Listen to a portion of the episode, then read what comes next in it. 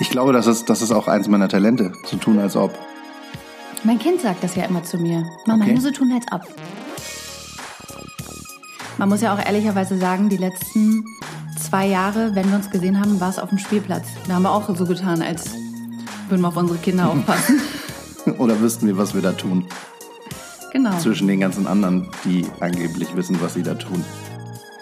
Also entweder habe ich richtig einen am Laufen oder ich kann wirklich Geister sehen, die nachts zu mir kommen. Ich bin im Schlafzimmer, die Tür geht auf, eine Schlange kommt rein. Sagt Moin, grüß dich. so na? ungefähr. Hundertfüßler essen Mäuse. was? Das, die Okay. sehen wirklich furchteinflößend aus. Albtraumtiere. Ja, Bah! ich sehe es. Bah!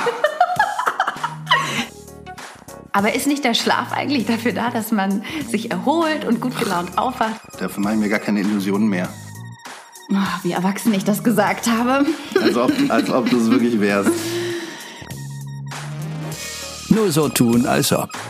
Der fast erwachsenen Podcast mit Simon und Romina. Neu auf Podimo.